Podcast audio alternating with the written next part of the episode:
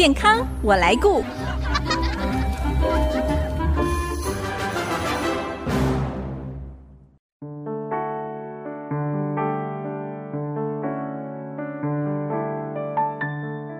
听众朋友，大家好，我是王淑荣，欢迎收听《健康我来顾》节目，一起关心你我的健康。过去曾经有人做过关于睡眠呼吸中止症的调查，估计国内这样的病患至少有五十万人以上。因为这样的病症会让人夜晚没有办法有深度的睡眠，所以白天常有嗜睡的症状，影响到个人工作或者学习和社交活动。特别是阻塞型睡眠呼吸中止症，也会增加病患像中风、高血压、心肌梗塞等等的风险。今天我们很高兴为大家邀请到新竹马街医院耳鼻喉科杨少怀医师来跟大家介绍阻塞型睡眠呼吸中止症的手术治疗。我们先欢迎杨医师，杨医师您好。好，各位听众大家好，我是新竹马街医院。耳鼻喉科杨绍怀医师，杨医师，我们现在哦越来越常听到这个病症哦，睡眠呼吸中止症。我们知道它对我们的睡眠健康有很大的影响。那今天呢，我们谈的是阻塞型睡眠呼吸中止症这样的病症，它是有不一样的类型吗？对，那睡眠呼吸中止症其实可以分为三个类型。嗯、那阻塞型是最常见的类型，它但占整个睡眠呼吸中止症的比例大概占了百分之八十四。哇，那这比例很高，比例很高。那阻塞型发生的原因是，当我们睡着之后，我们咽喉的呼吸道的肌肉失去张力，加上患者常常会有过敏性鼻炎、嗯，扁桃腺肥大、悬雍垂过长，或是舌根肥厚、下巴后缩。那有些病人他因为肥胖的关系，造成呼吸道旁边侧咽壁的脂肪堆积，那在入睡的时候，呼吸道就会塌陷收缩，那气流就没办法通过。这个类型的中止症我们叫做阻塞型的。那剩下比较少见的是中枢型，它占整体的比例可能不到百分之一。中枢型是中枢神经引起的吗？哎，对，是中枢神经引起的。哦它跟一些慢性病比较有关系，像是心脏衰竭、肾脏衰竭。或是服用某些中枢抑制的药物，像吗啡类的药物，或是有病人曾经有脑中风、脑干的病变等等，这个是中枢型，但它占的比例其实非常小。嗯、那剩下的部分就是混合型，就是同时伴有阻塞型和中枢型的睡眠呼吸中止症。是，那您刚才说有高达百分之八十几都是阻塞型的睡眠呼吸中止症，不过听起来好像是跟疾病或者是我们生理的构造有关系，是不是？对，跟生理构造是有关系，因为我们白天的时候清醒的时候，其实呼吸道自动就会拉开，哦、因为我们脑部会放电，但是你睡着之后，你肌肉张力就消失了，那它其实是有某些套发的族群或是危险因子啦，嗯，像中年男性。因为年纪比较大，嗯，我们肌肉的张力是随着年龄的老化，肌肉是越来越没有力量。是，那或是肥胖，嗯，那特别是 BNI 超过三十的患者，嗯，那有些看病患的颈围特别肥厚。脖子比较粗的，对，脖脖子比较粗的。哦。像男性如果颈围大于四十公分，嗯，女性大于三十五公分，这就是一个危险因子。是，那那有些病人是下巴可以看到整个是短小后缩的，那下巴比较小的话，会造成舌头会往下咽部走，哦，因为这个舌头你要么就放在口腔，那如果没办法放在口腔，就会往下咽部掉，会阻塞呼吸道。嗯，那小孩子特别常见是又伴有鼻咽部腺样体的肥厚，这个是生理构造吗？哎、欸，生理构造。就是鼻咽，鼻咽部对这个腺样体是应该是每个人出生都会有的构造。嗯哼，那只是在小孩子，特别是在幼稚园大班或是小学一二年级，这个腺样体占整个呼吸道的。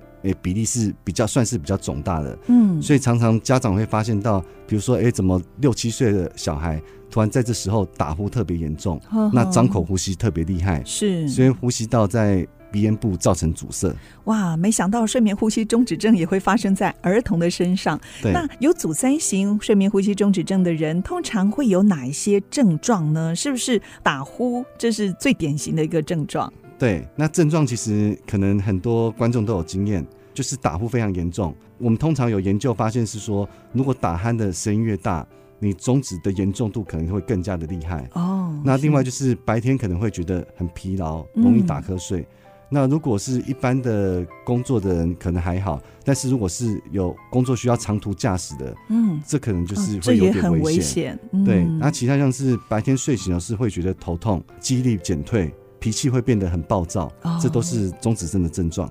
那单纯的打鼾跟睡眠呼吸中止症的打鼾，它有没有不一样呢？不一样。其实打鼾应该讲说它是一个症状。嗯，那中止症是一个疾病，是哦。中止症可能有很多症状，像是打呼、精神不好、白天嗜睡，这个是症状。嗯，那单纯打鼾其实对于我们身体影响不是那么大，主要是吵到枕边人。是对。那如果是中止症的话，是对患者本身会有心血管的影响。那医师是怎么样来诊断阻塞型睡眠呼吸中止症？好像听说要到什么睡眠中心啦，对对做这个夜间睡眠检查，是不是？对对对，首先就是大家可能会病史就可以发现到，就是比如说打呼啊，然后或者是旁边的家人就发现到说有目击到有中止的现象。嗯，那中止的现象就是打呼打呼到一半突然停了，对，然后就停止了，就就就好像醒过来这样子。对，有些不一定会醒，就是可以看到，哎，他好像。像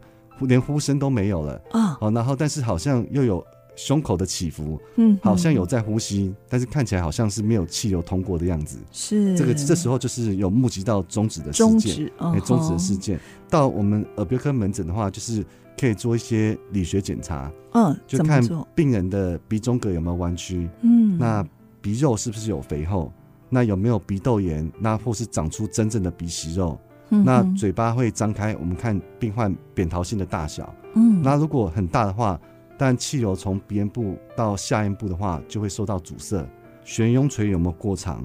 下巴有没有后缩？悬雍垂是哪里呀？就是我们嘴巴张开有一个像麦当劳形状的 哦，那个就是悬雍垂。那那个卡通影片常常会拿那个当做题材。对对对，那个太长的话，那个呼声就会比较大。哦，那有些太长就会造成阻塞。是是。那再来就是肥胖是一个很重要的危险因子啊。嗯，就是肥胖和中止症应该是互为因果。是，肥胖的人容易得到中止症。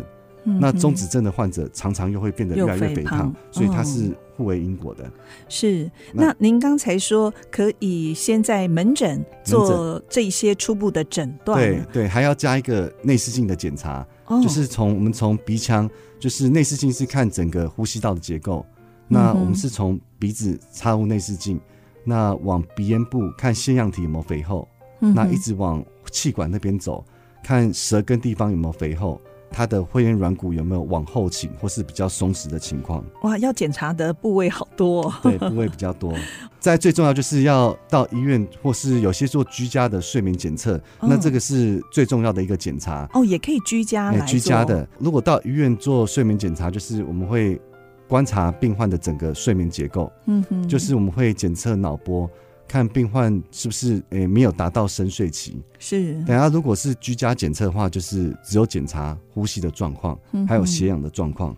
嗯、那中止症的话，经由这个睡眠检测，我们可以判断说它是轻度的，还是中度的，还是重度的。如果确诊是阻塞型睡眠呼吸中止症，目前有哪一些治疗的方式呢？好，治疗方式有些是可以比较靠生活形态改善的，嗯，就是戒烟戒酒。然后规律的运动，然后减重。那药物的话，可能可以使用鼻喷剂来治疗鼻塞。嗯、那其他辅具的方式就是佩戴正压或负压的呼吸器，带着呼吸器睡觉哦。对，带着呼吸器睡觉。哦、它是暂时的吗？还是永久？算是永久的哦。它就是跟我们戴眼镜很类似，嗯，只要戴的时候我们就看得到。那呼吸器也是一样，只要戴的时候，只要戴得住，那时候我们中止症就是治疗好的。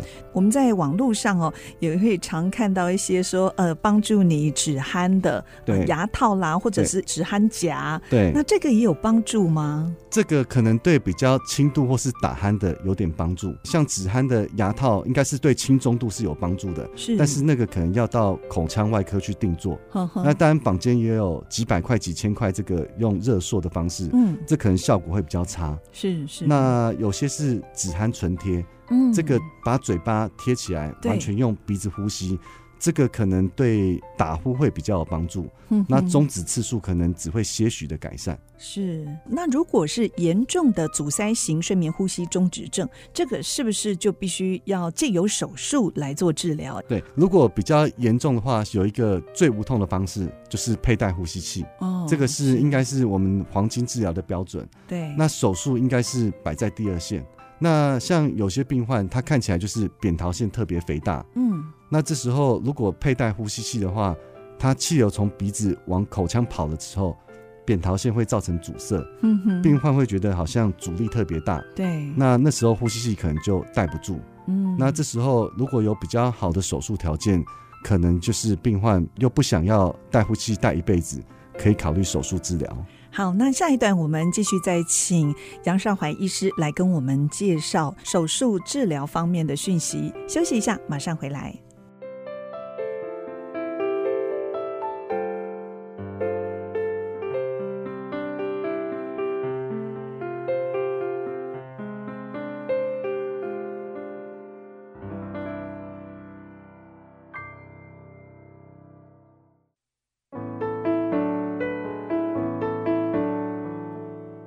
您现在所收听的是 ICG 逐客广播 FM 九七点五健康我来顾节目，我是王淑荣。也许收音机旁的听众朋友有夜晚打呼睡不好，半夜突然醒来的状况，也因为睡眠品质不好，有白天疲倦、精神不济的困扰。其实这些症状呢，很可能就是因为睡眠呼吸中止症所造成的。今天我们非常高兴邀请到新竹马街医院耳鼻喉科杨绍怀医师来跟我们谈一谈阻塞型睡眠呼吸中止症的手术治疗。那继续，我想请教杨医师，刚才我们谈到，如果是比较严重哦，而且呢，可能连呼吸器都没有办法解除他这个阻塞型睡眠呼吸中止症的症状哦，那您会建议可以使用手术来做治疗？那是不是可以跟我们介绍一下这个手术呢？好，那先讲说这个手术的方式哦，最常见的手术是鼻中隔鼻道成型手术，嗯，那加上一个悬雍垂顎咽成型手术。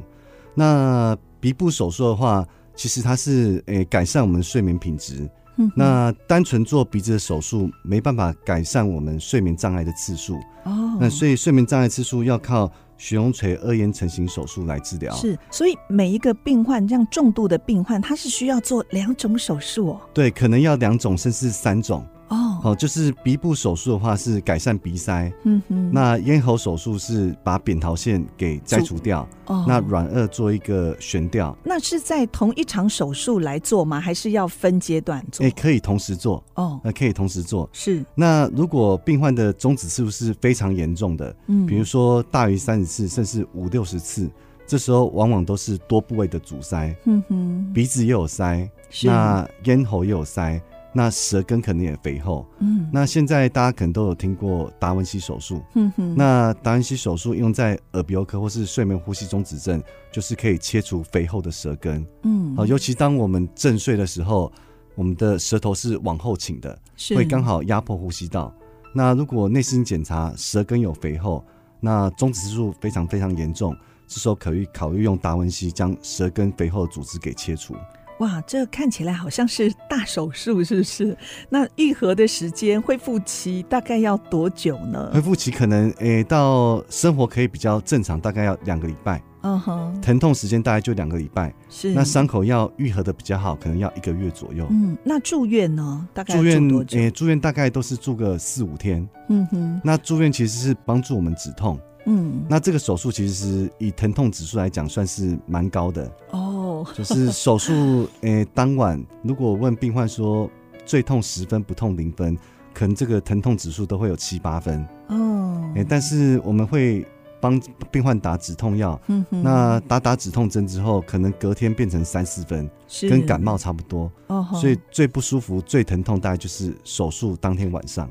嗯，那这个手术是有健保给付吗？对，最常见的手术像鼻中隔手术，那鼻息肉的手术，这个是健保给付的。嗯，那如果要用比较好的技术，或是像是微创手术，像达文西，诶，达达文西是自费，要自费。嗯，像鼻子手术的话，和悬雍垂二咽成型手术都是健保的。嗯，那只是某部分比较好的耗材可能要自费。是，那达文西的手术，它也是这个也是要自费的，也是要自费的。嗯，主要它是呃让伤口小、流血少，然后恢复期缩短，对不对？对对，主要是有些舌根地方，我们传统的器械是没办法去切割的。哦，哦，那达文西它可以绕到就是比较舌根肥厚的地方，嗯哼，那用精密的机械手臂来切除肥厚的舌根。嗯，哎，为什么有听说哦？嗯、呃，他们接受手术之后发现打呼的状况、睡眠呼吸中止的状况还是有可能发生呢？对，这个应该讲说就是。我们手术前应该就是对病患的手术成功率就是有一个预想，就是让病患不要有过多的期待。嗯，那怎样才是比较好的手术条件？就是病患不能太肥胖。嗯哼，BMI 不可以超过四十。哦，那扁桃腺比较肥大的话，手术条件会比较好。嗯哼，那舌头比较肥大。这个手术条件就比较不好。嗯哼。那如果是针对比较好的手术条件去治疗，手术比较容易成功。是。那如果手术条件不佳，就是要跟病患讲，这个可能手术是主要改善临床症状。嗯哼。呼吸会变得比较顺畅，那睡眠品质会变好。但是如果手术后再做睡眠检测，可能终止的次数进步幅度不会到太多。嗯，就是如果是不好的手术条件的话，是。那如果是医师觉得非常合适的呃病患条件的话，大概成功率会有多少呢？他的呼吸中止症的症状有没有一个数据？好，就是如果刚才讲说最好的手术条件，扁桃腺很肥大，那舌头不是太大的，这个最好的条件，手术成功率可能至少七成以上。嗯，那如果病人的扁桃腺比较小，那舌头比较肥厚。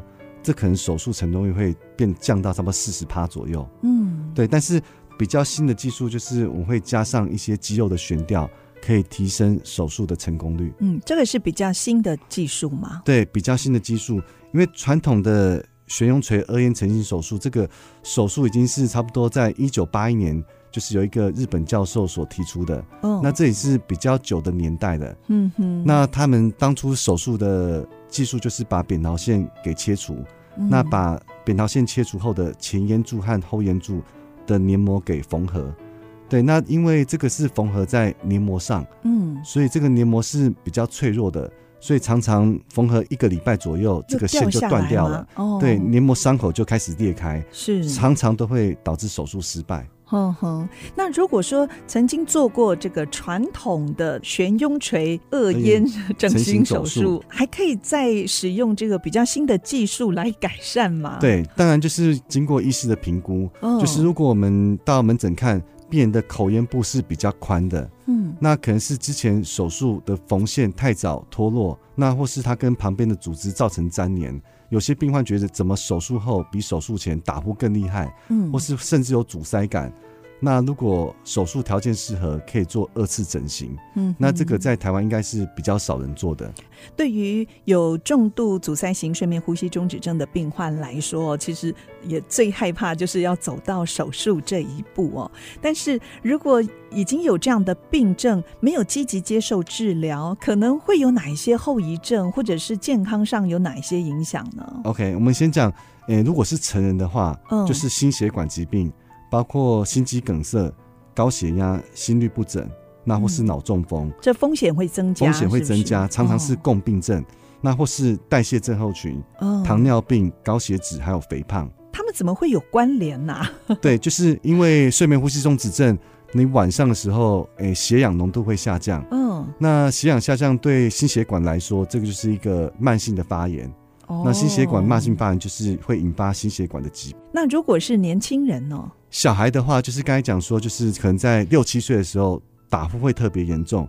小孩子的话，如果长期打呼不理他的话，有时候他典型发育会比较不一样。嗯，有些小孩会比较容易龅牙。呵呵。然后他个性因为晚上都没有睡饱，哦，常常会跟父母吵架。对，会跟父母吵架。或是上课都容易不专心。嗯，那再就是身材可能会比较矮小。发育不良，因为睡不好，因为睡不好，对对，因为我们的生长激素都是在夜晚熟睡的时候分泌。是，那如果睡眠一直中断，有中止症，那有时候小孩子他生长曲线就会比较落后。嗯，那最好就是在有轻度。呃，初期的睡眠呼吸中止症的症状，我们就可以来做一些事情改善这样的症状，也不要让它恶化下去。那我们在生活当中可以做哪一些事情来改善，避免重度发生呢？好，因为轻度的睡眠呼吸中止症多半是姿势造成的。嗯，当我们正睡的时候，舌头往后塌陷。那软腭扁桃腺又向中间集中，造成呼吸道的阻塞。嗯，所以那要侧睡吗？对，侧睡会比较好。嗯，那我们如果轻度中止症，因为对心血管的影响比较小，那如果呼吸器戴不住，或是止鼾牙套戴的不舒适，我们可以用一些生活习惯改善来治疗这个轻度中止症。嗯，像是减重、侧睡、规律的运动，或是做一些口咽肌肉的训练。那使用鼻喷剂。使用止鼾的唇贴，嗯，那不要熬夜，不要饮酒，不要抽烟，这就可以做一些生活心态的一些改善。那像有一些人有使用安眠药或者是镇静药物，这个会不会影响呢？对，安眠药会加剧中止症。哦，就是一些身心科的药物，它往往会让我们肌肉变得更放松，嗯，所以呼声可能会变严重，中止症也可能会变得比较厉害，那就是能免则免这样子。嗯，其实睡眠哦，真的是人类最基本的一个需求。睡眠品质的好坏，也会直接影响到我们日常生活跟健康的状况。如果听众朋友有睡眠呼吸中止症的问题，建议您还是及早到耳鼻喉科做进一步的检查跟评估。如果说已经接受过治疗，但是还是有打鼾的困扰和失眠的困扰，也最好尽早就医，及时接受适当的治疗。今天非常谢谢新竹马街医院耳鼻喉科杨少怀医师来到节目当中跟我们分享，谢谢杨医师，谢谢各位。如果听众朋友错过了节目播出时间，除了 IC 之音网站随选即播可以再次收听之外呢，也欢迎您上 Apple、Google Podcast 还有 Spotify 搜寻“健康我来顾”节目。随时收听我们精彩的分享，我是王淑荣，下个礼拜健康我来过节目再会。